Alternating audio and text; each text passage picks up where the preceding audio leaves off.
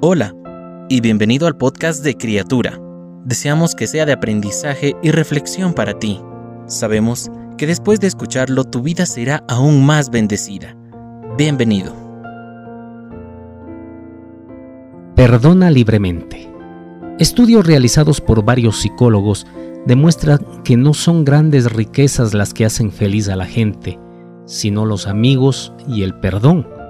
Comentando sobre estos descubrimientos en un artículo de la revista Use Today, Marilyn Elías dice, las personas más difíciles se rodean de familiares y amigos, no necesitan competir materialmente con sus vecinos, se concentran en las actividades diarias y lo que es más importante, perdonan fácilmente. El psicólogo Christopher Peterson de la Universidad de Michigan dice que la capacidad de perdonar a los demás es el rasgo que más vinculado está a la felicidad. Él la llama la reina de todas las virtudes y probablemente la más difícil de conseguir. Un espíritu que no perdona es muchas veces la última fortaleza emocional que cedemos al poder de Dios.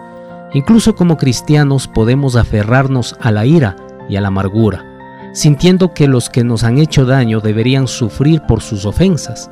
Pero cuando nos damos cuenta de lo mucho que Dios nos ha perdonado, nos sentimos obligados a ser misericordiosos con los demás.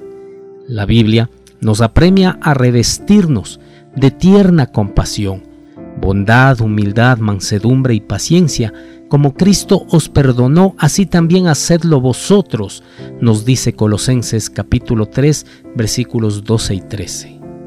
El perdón es el mandamiento de Dios para nosotros y forma parte de una vida de amor, paz, gratitud y alabanza. De gracia fuimos perdonados, perdonemos también de gracia. Cuando parezca que no puedes perdonar, recuerda lo mucho que has sido perdonado. Amado Padre, te damos gracias Señor por tu perdón.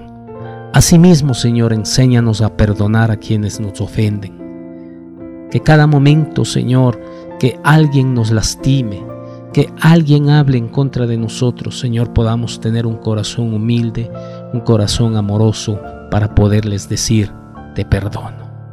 A ti te damos gracias, Señor, en el nombre precioso de Cristo Jesús.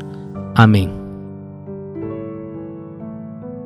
Cada una de las palabras que se dijeron hoy fueron un mensaje directo del Señor para ti.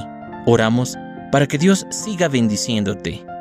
Si no lo has hecho, te invitamos a que te suscribas y compartas este podcast y puedas llegar a más personas. Deseamos que cada día seas una nueva criatura.